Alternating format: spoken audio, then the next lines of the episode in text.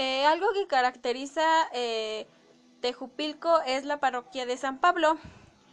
Eh, les hablaré un poco sobre eh, la parroquia. Fue fundada en el año de 1647.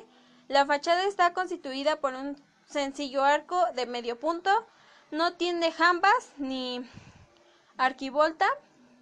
Se aprecia sobre el arco en el eje principal un pequeño oculto polilóbado y más arriba de un pequeño nicho con pilastrillas y repisón, donde se localiza una figura grotesca representando a San, Pedro Apóstol, patrono de Tejupilco. El muro de la fachada es un amplio parámetro eh, y una cruz central. La torre original la componen dos cuerpos, es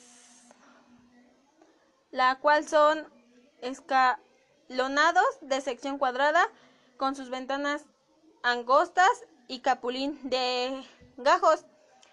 Eh, pequeña cruz terminal y se construyó en el extremo opuesto de, de, esta torre un cubo que alberga pues el reloj público y pues que fue colocado ahí por el motivo del, del centenario de la independencia de México.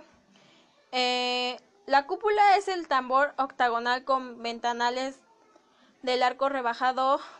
Eh, su bóveda es de gajos y con perfil parabólico y remate una pequeña linternilla y pues la situación elevada del templo obligó a la, a la construcción de las escaleras que pues prestan gracia a la belleza del